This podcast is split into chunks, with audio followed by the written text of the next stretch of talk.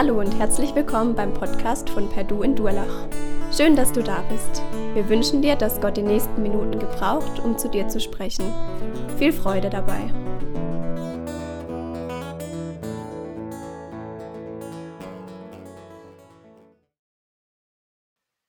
Ja, gesehen und gesehen werden. Ich denke, dieser Slogan ist den meisten von euch bekannt. Und man kann ihm ja in ganz verschiedenen Lebensbereichen auch begegnen. Mir ist da der Urlaub vor ein paar Jahren eingefallen. Wir waren an der Nordsee und haben einen Tagesausflug auf die Insel Sylt gemacht und dann auch so eine Rundfahrt gemacht mit einem Bus. Der Busfahrer, der war echt super. Der war erstens sehr informativ, total humorvoll und er hat uns ständig immer wieder gesagt, da wo der Promi, da drüben der Promi und so weiter und so fort. Mir war es nachher ganz schwindlig. Ich habe gemerkt, boah, die ganzen Promis, die äh, lassen sich da oben nieder, so nach dem Motto sehen und gesehen werden.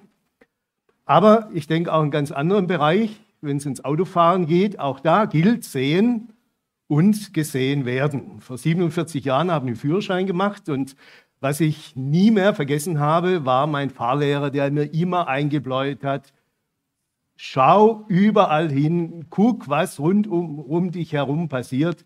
Das ist ganz entscheidend wichtig. Und auch das Gesehenwerden ist wichtig, äh, dass unsere Lichter am Auto alle funktionieren. Und was ich jetzt erst gelesen habe, seit ich ein weißes Auto habe, weiße Autos fahren sicherer. Wusstet ihr das?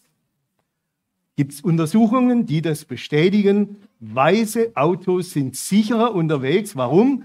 Weil sie früher und besser gesehen werden. Sehen und gesehen werden, das ist natürlich auch für uns alle ein ganz wichtiger Faktor. Wir alle haben doch ein unstillbares Bedürfnis zu sehen. Toll, dass wir sehen können. Und heutzutage kann man ja permanent sehen. Ich fahre ab und zu mal Bus und Bahn ähm, und setze mich dann da rein und gucke so um mich rum. Und was sehe ich? Da hockt jeder drin und zückt äh, sein Ding und dann das Ding an und dann, man sieht die ganze Zeit, man konsumiert die Bilder, so gut es geht, ständig, permanent. Eigentlich müssen wir alle glücklich sein. Wir haben ja so viel zu sehen, aber wir wollen nicht nur sehen, wir wollen ja auch gesehen werden. Auch da haben wir ein ganz unstillbares Bedürfnis, denn mit dem Gesehenwerden verbindet sich Anerkennung, verbindet sich Wertschätzung. Deshalb wollen wir nicht übersehen werden. Und doch leben wir da in einer ganz eigenartigen Spannung, denn mal ganz ehrlich, wenn die Leute uns anschauen, wenn sie uns richtig anschauen, dann sehen sie ja nicht nur unsere Schokoladenseiten. Irgendwann sehen sie auch das andere. Und ob das dann so schön ist, naja, weiß es nicht. Sehen und gesehen werden, das ist auch eine tolle Frage für den Jahreswechsel. Und wenn ihr heute Abend zusammen seid, wenn ihr Zeit habt, nehmt euch doch mal ein bisschen Zeit und überlegt mal gemeinsam, wie es die Elfriede eben gesagt hat, welche Bilder haben sich denn aus diesem Jahr 2022 bei mir, bei uns eingeprägt? Was, was steht uns denn da noch vor Augen? Waren das schöne Bilder, helle Bilder, tolle Bilder, an die wir uns gerne erinnern? Oder waren es vielleicht andere Bilder, dunkle Bilder, traurige Bilder, äh, die da uns vor Augen stehen? Oder sind wir vielleicht sogar übersehen worden? Leiden wir darunter, dass wir den Eindruck haben, Mensch, der und die, die nehmen gar nicht wahr, was eigentlich mein Anliegen ist? Wir gehen heute in ein neues Jahr hinein, heute Nacht. Und für dieses neue Jahr ist uns ein Bibelwort als Begleiter gegeben. Manche sagen Jahreslosung, der Begriff ist natürlich ein bisschen, naja, äh, manchmal auch falsch verstanden, äh, so nach dem Motto, als wäre das irgendwie so eine Voraussage oder sowas. Nein, es ist einfach ein Bibelwort, das uns durch dieses Jahr begleitet. Du bist ein Gott, der mich sieht. Und um dieses Wort zu verstehen, da müssen wir so ein klein wenig die Geschichte auch vor Augen haben, äh, aus der das herausgenommen ist. Die Frau, die das gesagt hat, war keine Vorzeigefrau aus der Bibel, sondern es war eine Sklavin. Eine Sklavin aus Ägypten. Hagar, so heißt diese Frau, die hat diesen Satz gesagt, aber nicht, ähm, indem sie einen Jahreswechsel vor sich hatte, sondern sie hatte einen Paradigmenwechsel hinter sich. Das werde ich euch gleich erklären, aber wir schauen uns jetzt mal einen Teil des Textes an aus 1. Mose 16, also ist nur ein Teil aus dem Kapitel. Wer übrigens das ganze Kapitel äh, mal kennenlernen will und so heilsgeschichtlich, prophetisch mal anschauen, den lade ich für morgen Abend ein. Götzingen 18 Uhr, Königsbach 1930, da werden wir 1. Mose 16 das ganze Kapitel anschauen, aber das nur in Klammern. Jetzt, heute Abend, 1. Mose 16, 7 bis 13. Der Engel des Herrn fand sie an einer Wasserstelle in der Wüste. Und er fragte sie, Hagar, du Sklavin von Sarai, wo kommst du her? Und wo gehst du hin? Ich bin auf der Flucht vor meiner Herrin Sarai, antwortete sie. Da sagte der Engel des Herrn zu ihr, Geh zu ihr zurück, bleib ihre Sklavin und ordne dich unter. Ich werde dir so viele Nachkommen schenken, dass man sie nicht mehr zählen kann. Du bist schwanger und du wirst bald einen Sohn bekommen. Nenne ihn Ismael. Das heißt, Gott hört, denn der Herr hat gehört, wie du gelitten hast. Dein Sohn wird wie ein wildes Tier sein das niemand bändigen kann. Er wird mit jedem kämpfen und jeder mit ihm. Voller Trotz bietet er seinen Verwandten die Stirn. Da rief Hagar aus, ich bin tatsächlich dem begegnet, der mich sieht. Und darum nannte sie den Herrn, der mit ihr gesprochen hatte, du bist der Gott, der mich sieht. Ja, wie gesagt, Hagar hat einen Paradigmenwechsel hinter sich. Hagar war die Sklavin von Sarai, der Frau Abraham. Und Sarai und Abraham haben sie mitgebracht vor zehn Jahren aus Ägypten. Und Hagar war nicht irgendeine Sklavin von Sarai, sondern es war höchstwahrscheinlich die Sklavin, die, die ganz oben stand. Denn sie war es, die Sarai ihrem Mann geben wollte, dass er mit ihr ein Kind zeugt. Hintergrund ist der, dass Gott dem Abraham und der Sarah einen Nachkommen verheißen haben, aber der kam nicht und jetzt sind beide so alt, dass sie definitiv kein Kind mehr bekommen können. Und jetzt mussten sie sich was anderes einfallen lassen. Und ja, da war jetzt der Ausweg, das war damals in der Zeit etwas ganz Normales, dass eben eine Frau die so wohlhabend war, wie Abraham, Sarah das waren, dass eine Frau dann eben ihre Magd, ihrem Mann gibt und dass er mit ihr ein Kind zeugt. Soweit, so gut oder auch nicht. Der Paradigmenwechsel, der kommt jetzt. Nachdem Hagar nämlich schwanger war, da gab es eine ganz andere Situation. Plötzlich fühlte sie sich nicht mehr als Sklavin, die der da oben zu gehorchen hatte, sondern sie war ja jetzt was Besseres. Sie hatte etwas, was ihre Herrin nicht hatte. Sie war schwanger. Sie hatte jetzt ein Kind in ihrem Leib, das ihrem Herrn, dem Abraham, gehören sollte. Oh ja, darauf hatte sie sich ganz schön was eingebildet. Und in der Bibel steht dann, dass sie das ihre Herrin auch spüren ließ. Selbstverständlich ließ Sarai sich das nicht gefallen. Und dann kam es, wie es eben so kommt. Druck erzeugt Gegendruck. Und so ging es in der Familie von Abraham drunter und drüber. Die Hagar war total fertig und eines Tages fasste sie den Entschluss, ich haue ab. Das war der Ausweg, den sie gesehen hat. Ob das wirklich so gut durchdacht war, das weiß ich nicht, aber in solchen Situationen, da denken wir ja meistens nicht allzu weit. Und so machte sie sich also auf den Weg. Das Problem war nur, nach Ägypten schaffte sie es nicht. Und zurück zu ihrer Herrin, das konnte sie eigentlich auch nicht, nachdem sie eben abgehauen ist und äh, dem Abraham den äh, Nachkommen gestohlen hat. Und so saß sie jetzt irgendwo in der Wüste und wusste nicht mehr weiter. Sie schrie zu Gott um Hilfe und Gott begegnet ihr. Und ihr Fazit daraus, du bist ein Gott, der mich sieht. Im Hebräischen sind das nur drei Worte. Ata El Roi. Du Gott sehend. Aber das ist mehr als ein schöner Denkspruch an der Wand. Hier geht es um eine existenzielle Erfahrung. Hier geht es um Leben und Tod.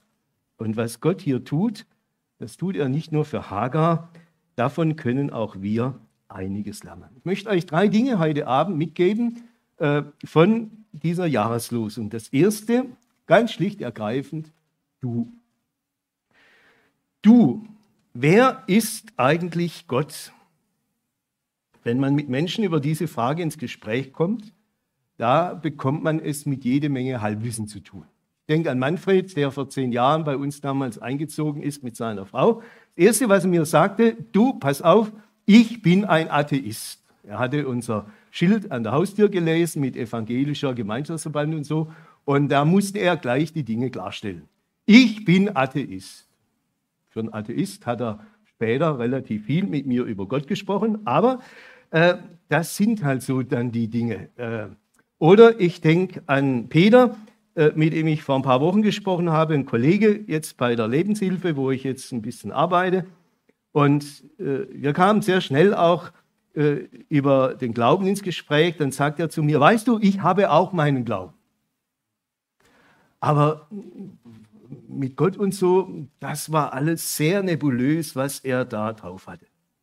Ich denke aber auch an einen anderen Peter, äh, den ich schon sehr lange kenne, der in einer ganz tiefen Lebenskrise Jesus begegnet ist. Und wenn ihr dem heute begegnet, der wird sofort anfangen, mit euch über Jesus reden. Das ist sein großes Thema. Denn mit diesem Jesus ist er unterwegs, den kennt er. Wer ist Gott? Auch Hagar hatte eine durchaus belastbare Kenntnis von Gott. Sie lebte ja schließlich in der Familie Abrams und Abraham war einer, der mit diesem Gott unterwegs war, der auch mit diesem Gott gesprochen hat. Und so wusste Hagar, mit diesem Gott kann man reden. Ähm, und in dieser verzweifelnden Situation, in der sie nun war, da fällt ihr das wohl wieder ein und sie hat zu Gott um Hilfe geschrien.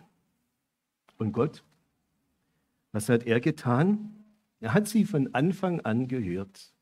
Aber Gott antwortete nicht sofort. Er ließ sie erstmal noch eine Weile laufen auf ihrem verkehrten Weg. Und als seine Zeit gekommen war, da handelt Gott. Aber Gott handelt anders, als Hagar sich das gedacht hat. Gott hat ihr jetzt nicht einfach die Hilfe vor die Füße geschmissen, die sie gerne gehabt hätte. Nein, Gott macht das anders. Die Hilfe, die Gott für sie bereit hat, ist nicht irgendetwas, sondern die Hilfe ist er selbst. Er, Gott, begegnet ihr. Er sucht das Gespräch mit ihr. Gottes Hilfe ist nicht irgendeine Tat, die er tut, sondern es ist er selber. Er, der uns begegnen will. Und das beinhaltet auf der einen Seite eine ganz große Wertschätzung. Stell dir mal vor, so eine Sklavin aus Ägypten, da ist das schon. Jeder Mensch hätte die damals übersehen, aber Gott ist diese Frau so wichtig, dass er sich auf den Weg macht und dass er sie dort in der Wüste erreicht, dass er mit ihr spricht. Was für eine Wertschätzung. Die andere Seite, wenn Gott mit uns spricht, dann ist das nicht immer ganz bequem. Und so ist das auch hier. Das Gespräch zwischen Gott und Hagar, das war zwar sehr wertschätzend, aber es war nicht bequem. Denn Gott beginnt damit, dass er Fragen stellt. Unbequeme Fragen. Er fragt sie, Hagar, äh, wo kommst du eigentlich her und wo willst du eigentlich hin? Und da trifft er genau den Punkt, den wunden Punkt in ihrer Situation. Und durch die Frage, wird Hagar plötzlich klar, hm, nee, das, was ich hier gemacht habe, das war nicht in Ordnung. Und Gott will diese Hagar nicht mit ein bisschen Hilfe abspeisen, sondern Gott hat etwas vor mit ihr. Er will, dass ihr Leben gelingt, dass seine Pläne mit ihr und dieser Welt zum Ziel kommen. Und deshalb sucht Gott Beziehung mit ihr auf Augenhöhe. Und wir merken, Gott kennt Hagar ganz genau. Er spricht sie an und sagt, Hagar, Sarah ist matt. Und er macht dir klar, weißt du, ich weiß ganz genau, wo du herkommst. Ich weiß ganz genau, äh, wie deine Situation ist. Du brauchst mir gar nichts erklären. Sie ist Sklavin bei Sarai, aber für Gott ist sie ein Mensch, der ihm unendlich viel bedeutet. Und ihr Lieben, das geht bei uns ganz genauso. Wir sind jetzt ganz anders unterwegs als in der Wüste, als wir sind keine Sklaven. Aber mal ganz ehrlich, sind wir nicht auch alles Leute, die rennen und kämpfen um Erfolg, Leistung, um Ansehen? Vielleicht ist der eine oder andere von uns auch versklavt in diesem ganzen Rennen um Erfolg. Gott kennt dich und er weiß ganz genau, wo du gerade stehst und was dich belastet, was dich froh macht. Gott kennt dich und du bist ihm wichtig als Person. Gott will mit dir Beziehung haben. Er will dir begegnen. Und übrigens, so erleben wir, erleben wir Gott in der Bibel überall, auch im Neuen Testament, bei Jesus, bei Paulus. Die sind alle mit Gott per Du. Die sind alle mit Gott unterwegs. Sie reden mit ihm und er mit ihnen. Wir nennen uns ja hier als Gemeinde per Du Gemeinde und das hat auch genau damit etwas zu tun. Dass hier in dieser Gemeinde Gott gegenwärtig ist, der mit uns die Beziehung sucht. Aber wenn Gott diese Beziehung sucht, dann sind diese Gespräche nicht immer nur angenehm. So wie hier, ich habe schon gesagt, Gott stellt Fragen an Hagar. Sind unbequem, aber ungemein wichtig, denn Hagar erkennt, ich bin auf dem falschen Weg unterwegs. Ich habe Mist gebaut. Das, was ich getan habe, war nicht okay. Und dann gibt Gott ihr Anweisungen. Und wieder sind sie unbequem. Er sagt, geh zurück zu, zu Sarai. Er sagt, ordne dich ihr unter. Nee, das wollte sie eigentlich nicht. Aber Gott hat ihr ganz klar Anweisung gegeben. Geh diesen Weg und auf diesem Weg bin ich mit dir. Und dann hat Gott für sie noch wunderbare Versprechen. Er sagt zu ihr, ich habe etwas vor mit deinem Sohn, den du äh, zur Welt bringen wirst. Ich habe für ihn eine große Zukunft. Auch die wird nicht immer nur bequem sein, denn dieser Sohn, der ist kein einfacher Mensch. Aber Gott hat mit ihm eine Zukunft und Gott wird aus ihm ein großes Volk machen. Gott bietet Hagar Beziehung an. Und Gott bietet uns heute Beziehung an. Das ist nicht immer bequem. Aber äh, so ist die Jahreslosung eben auch keine Garantie, für ein bequemes Leben, so, so schön sie sich anhört. Aber sie ist Gottes Angebot, dass er für uns da ist, für dich und für mich. Dass er Beziehung mit uns leben will, jeden Tag aufs Neue. Das erste, du. Das zweite, was wir hier äh, sehen, du bist ein Gott. Oder ich habe es auch so formuliert, du bist mein Gott. Hagars Heimat war ja Ägypten. In Ägypten, da gab es wie überall in der äh, damaligen Welt, gab es eine Vielzahl von Göttern und Götzen. Und mit diesem Götzendienst war Hagar von Anfang an vertraut. Sie wusste, wie das geht. Äh, da gab es all diese Figuren, das konnten Menschen sein, das konnten Tiere sein, die waren alle von Händen gemacht, mit Gold, mit Silber überzogen und die hat man da rumgestellt und und äh, hat ihnen Opfer gebracht, etc. pp. Hagar wusste um das alles, Hagar kannte das. Und diese Götzen sind eine tolle Sache, solange es einem gut geht. Wisst ihr, wenn es einem gut geht, dann kann man mit diesen Götzen wunderbar leben. Das Problem ist nur, wenn es dann mal nicht mehr funktioniert, wenn es nicht mehr klappt, dann, ja, dann versagen die Götzen auf der ganzen Linie. Wenn ihr wollt, lest mal Psalm 115. Ich lese euch hier ein paar Verse aus diesem Psalm vor, da wird es ganz deutlich. Da steht, unser Gott ist im Himmel und alles, was er will, das tut er auch. Doch ihre Götter sind nur Figuren aus Silber und Gold, von Menschenhänden gemacht. Sie haben einen Mund, aber sie können nicht reden. Augen haben sie, aber sie können nicht sehen. Mit ihren Ohren hören sie, mit ihren Nasen riechen sie nicht. Ihre Hände können nicht greifen, mit ihren Füßen gehen sie nicht. Aus ihren Kehlen kommt kein einziger Laut. Mit anderen Worten, in den Krisenzeiten des Lebens, wenn es mir wirklich dreckig geht, wenn ich ganz unten bin, dann helfen mir diese Götzen alle nicht. Da bin ich ganz alleine auf mich gestellt. Und diese Erfahrung machte Hagar in der Wüste auch. Die ganzen Götzen, die sie von früher kannte, die halfen ihr nicht. Keiner war da, der mit ihr geredet hätte, der ihr hätte helfen können. Mitten in dieser Krisensituation meldet sich aber der Gott Abrahams. Er konnte sie sehen, er konnte sie hören, er konnte ihr helfen. Und in dieser Lebenskrise lernte sie Gott als den kennen, der ihr Freund ist, aber nicht ihr Kumpel.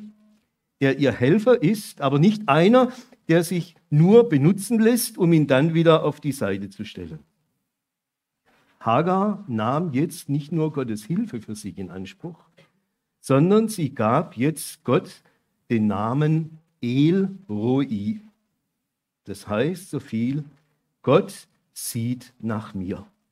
Und damit hat Hagar für sich auch eine Entscheidung getroffen. Der Gott, der bisher Abrahams Gott war, ist jetzt auch ihr Gott.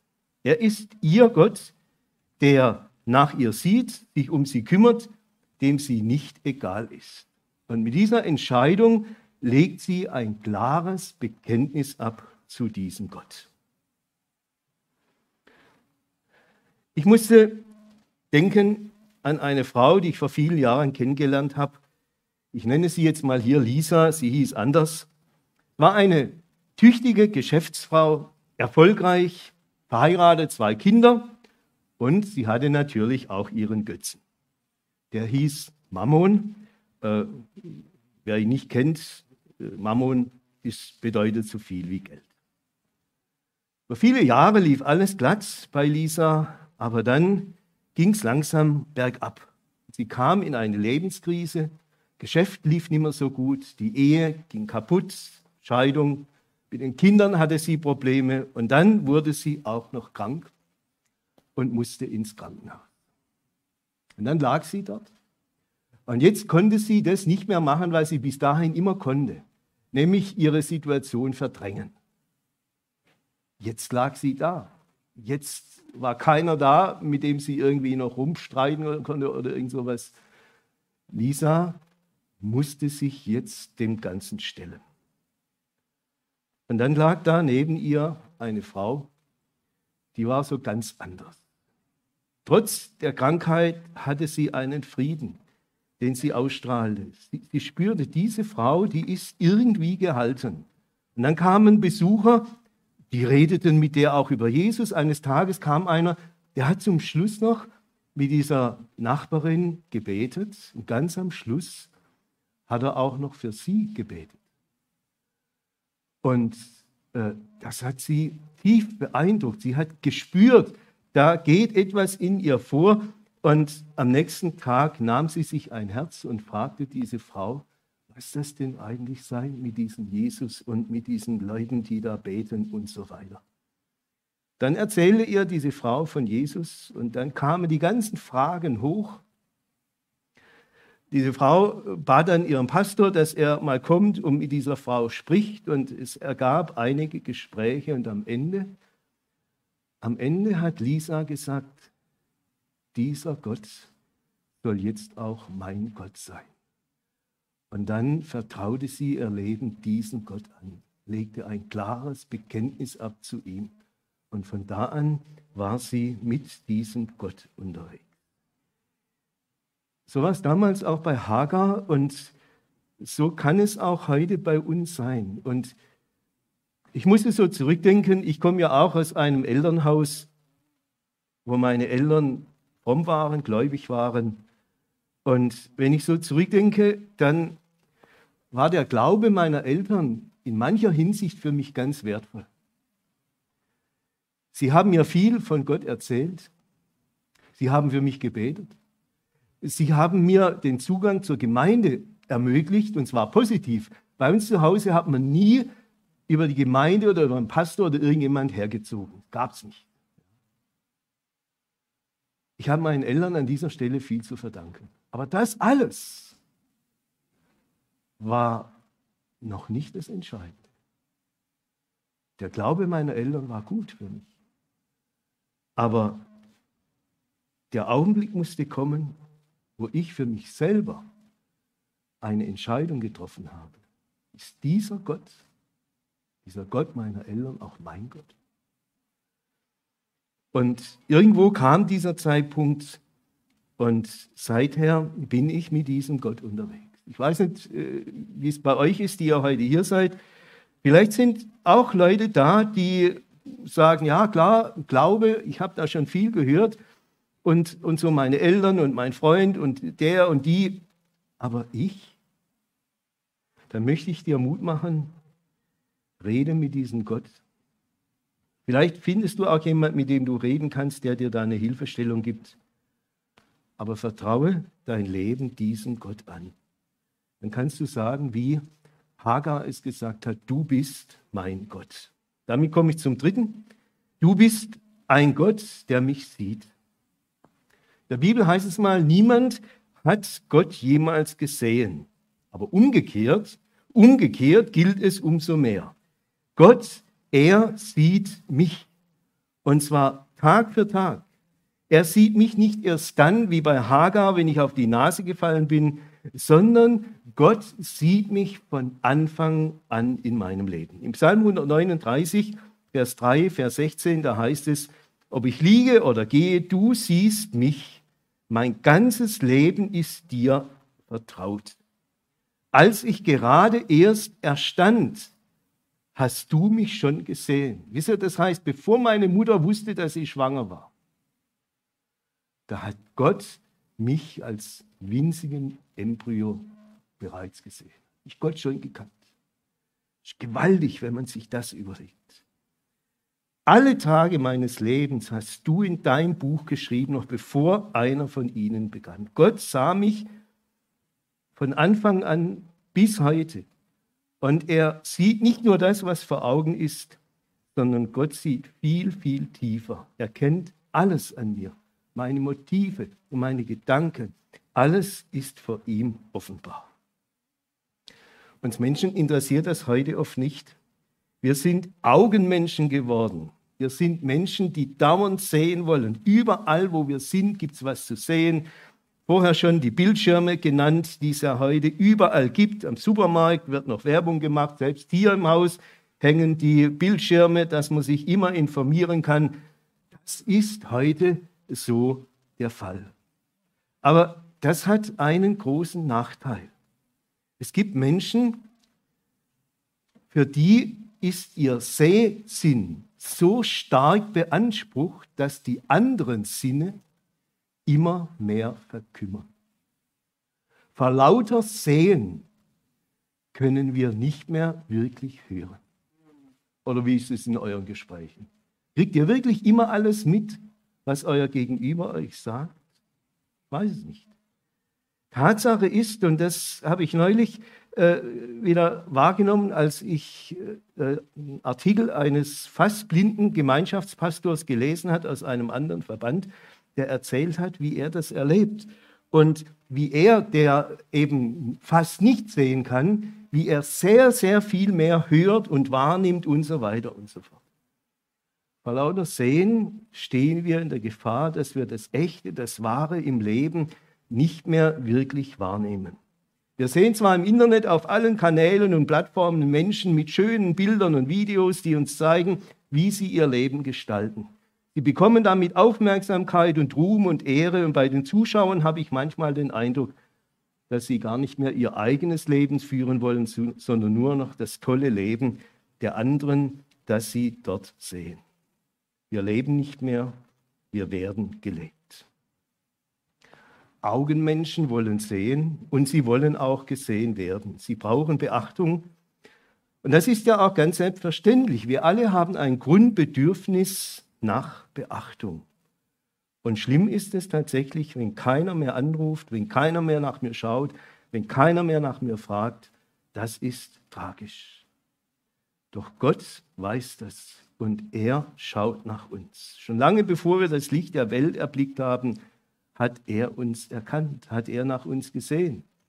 Und wenn Gott uns so umfassend sieht, dann ist das schön, aber es könnte auch bedrohlich sein. Denn stellt euch mal vor, wenn Gott alles sieht, auch die, die ganzen Dinge, die ich falsch mache, wo ich versage, wo ich missbaue, äh, ist dann Gott vielleicht doch so ein Polizist, wie er manchmal schon dargestellt wurde, der immer nur darauf wartet, bis ich Fehler mache und der dann reinschlägt? An der Geschichte von Abraham, Sarah und Hagar sehen wir, nein, so macht Gott es nicht. Denn in dieser Familie haben alle drei versagt. Abraham hat missgebaut, die Sarah hat missgebaut und die Hagar. Aber Gott ist für alle da. Gott schreibt keinen von den dreien ab, ganz im Gegenteil. Gott sieht sie und er hat sie dennoch lieb. Und Hagars Erfahrung ist hier eine andere. Wenn Gott mich sieht, dann versteht er mich auch. Auch dort, wo ich versage, auch dort, wo ich missbaue. Er versteht mich. Und wenn er hinter meine Fassade sieht, wenn er mein Leiden sieht, dann sieht er auch meine Sehnsucht, die in meinem Herzen ist, und er will sie erfüllen. Und wenn Gott alles sieht und dennoch an meiner Seite bleibt, dann bin ich wahrhaft geborgen. Im Psalm 139, da heißt es, von allen Seiten, von allen Seiten umgibst du mich und hältst deine Hand über mir. Ihr Lieben, damit können wir getrost ins Jahr 2023 hineingehen, obwohl wir alle nicht wissen, was dieses Jahr uns bringen wird. Aber wir wissen, was wirklich zählt. Vielleicht wäre es ganz geschickt, wenn wir die Menge der Bilder, die wir uns anschauen, da und dort etwas reduzieren. Und vielleicht wäre es gut, dieses Bibelwort wirklich zu unserem Begleiter zu machen. Du bist ein Gott, der mich sieht. Und das dürfen wir mitnehmen in unseren Alltag. Ganz praktisch, bei allem dem, was ihr so macht, was ihr so tut, überall gilt diese Tatsache. Du bist der Gott, der mich sieht. Und mit dir kann ich über alles reden und dir kann ich alles sagen. Und ich weiß, du bist für mich da. Ich erzähle euch noch kurz eine Geschichte, ein Erlebnis, das ich vor zwei, drei Wochen gemacht habe, genau mit diesem Bibelwort. Ich habe schon erzählt, ich bin ja bei der Lebenshilfe jetzt als Fahrer aktiv und hatte vier Tage Einarbeitung. Am letzten Tag der Einarbeitung haben wir ausgemacht, mittags treffe mich mit dem Kollegen und ich fahre mit dem Bus da rein und mache mit ihm die letzte Tour und dann nehme ich abends das Auto mit dann kann ich morgens meine Tour beginnen. Soweit, so gut. Ich bin mit dem Bus da hingefahren und bin dann von der Haltestelle da zu diesem Parkplatz gelaufen und habe gedacht, Mensch, da gibt es doch so einen Fußweg. Da bin ich schneller. Da nehme ich diesen Fußweg und gehe hin zu diesem Parkplatz. Die Idee war zwar gut, aber das Ergebnis war schlecht. Denn der Weg ging zwar dahin, wo er sollte, aber was ich nicht wusste, das Gelände der Lebenshilfe ist rundum von einem Zaun umgeben und so konnte ich nicht wirklich auf das Gelände. Das heißt, ich musste den ganzen Weg nochmal zurück und hatte es dann natürlich eilig. Ich wollte ja zur ausgemachten Zeit bei meinen Kollegen sein. Und wie ich jetzt da laufe, plötzlich denke ich, wo, wo, ist mein Handy, wo ist mein Smartphone? Ich habe das doch noch gehabt. Im Bus hatte ich noch geguckt, wie die Haltestelle heißt. Und jetzt war es weg. Ich habe überall, war nicht mehr da. Ich habe einen Riesenschreck gekriegt. Was mache ich jetzt? Bin zu meinem Kollegen, habe gesagt, du, ähm, so und so, habe das Ding verloren, mach die erste Tour mal alleine. Wir treffen uns nachher. Ich muss noch mal zurück nach dem Ding suchen. Dann bin ich zurück, die Haltestelle. Den ganzen Weg abgelaufen, bis dahin zu diesem Weg, wo ich dann umkehren musste. Alles genau angeguckt, habe nichts gefunden. Und da habe ich mit Gott gesprochen, habe gesagt, Herr, du bist der Gott, der mich sieht. Du weißt auch, wo das Ding ist. Ich weiß es jetzt nicht. Aber wenn das für dich auch okay ist, dann kannst du mir das zeigen. Ich bin umgekehrt und langsam zurückgelaufen, hatte noch ein bisschen Zeit. Und wie ich da laufe, fällt mein Blick links vom Weg, war so Gras und da lagen Haufen so so Laub, das dummerweise eben genau diese Farbe hatte. Und dann sehe ich in diesem Augenblick mein Smartphone da liegen. Von der anderen Seite konnte man es nicht sehen, aber jetzt von der Seite hat Gott meinen Blick da drauf gehabt.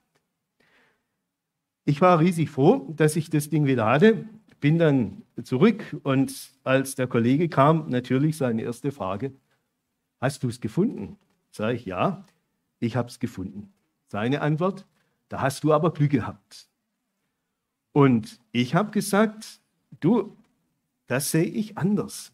Und wir hatten morgens noch eben vom Glauben gesprochen. Und da bin ich drauf eingestiegen, habe gesagt, siehst du, das ist mein Glaube. Ich bin überzeugt, dass ich einen Gott habe, der mich sieht und dass dieser Gott sich um mich kümmert. Und mit diesem Gott konnte ich jetzt reden und dieser Gott hat mir das Ding wieder gezeigt und dafür bin ich ihm riesig dankbar. Er hat es stehen lassen und ich bete darum, dass ihn das vielleicht doch auch mal ins Nachdenken bringt. Du bist ein Gott, der mich sieht. Mach euch Mut, nehmt dieses Wort mit in euren Alltag. Und ich wünsche uns allen, dass wir diese Erfahrung immer wieder machen, dass dieser Gott, der uns sieht, für uns da ist. Ich bete noch mit uns. Vater im Himmel, ich danke dir, dass du der Gott bist, der uns Menschen kennt und lieb hat. Und ich danke dir, dass du uns siehst, dass du auf uns schaust und dass du für uns da bist. Danke dir, dass Hagar das damals erlebt hat. Und ich danke dir, dass auch wir das heute erleben können. Du weißt, was hinter uns liegt in diesem zu Ende gehenden Jahr, was uns vielleicht auch noch bedrückt. Wir wollen alles bei dir ablegen und dich bitten, Herr, bring du das alles zurecht. Und wir möchten dich auch bitten, geh du mit uns in das neue Jahr und begleite du uns. Rede immer wieder mit uns. Hol uns dort ab, wo wir dich ganz besonders brauchen. Und lass uns Menschen sein, die wirklich diese Beziehung zu dir leben, die sich ganz bewusst auch zu dir bekennen, weil sie wissen, es gibt keinen besseren Gott als dich unseren Vater im Himmel, der durch Jesus Christus uns so reich beschenkt. Vielen Dank dafür. Amen.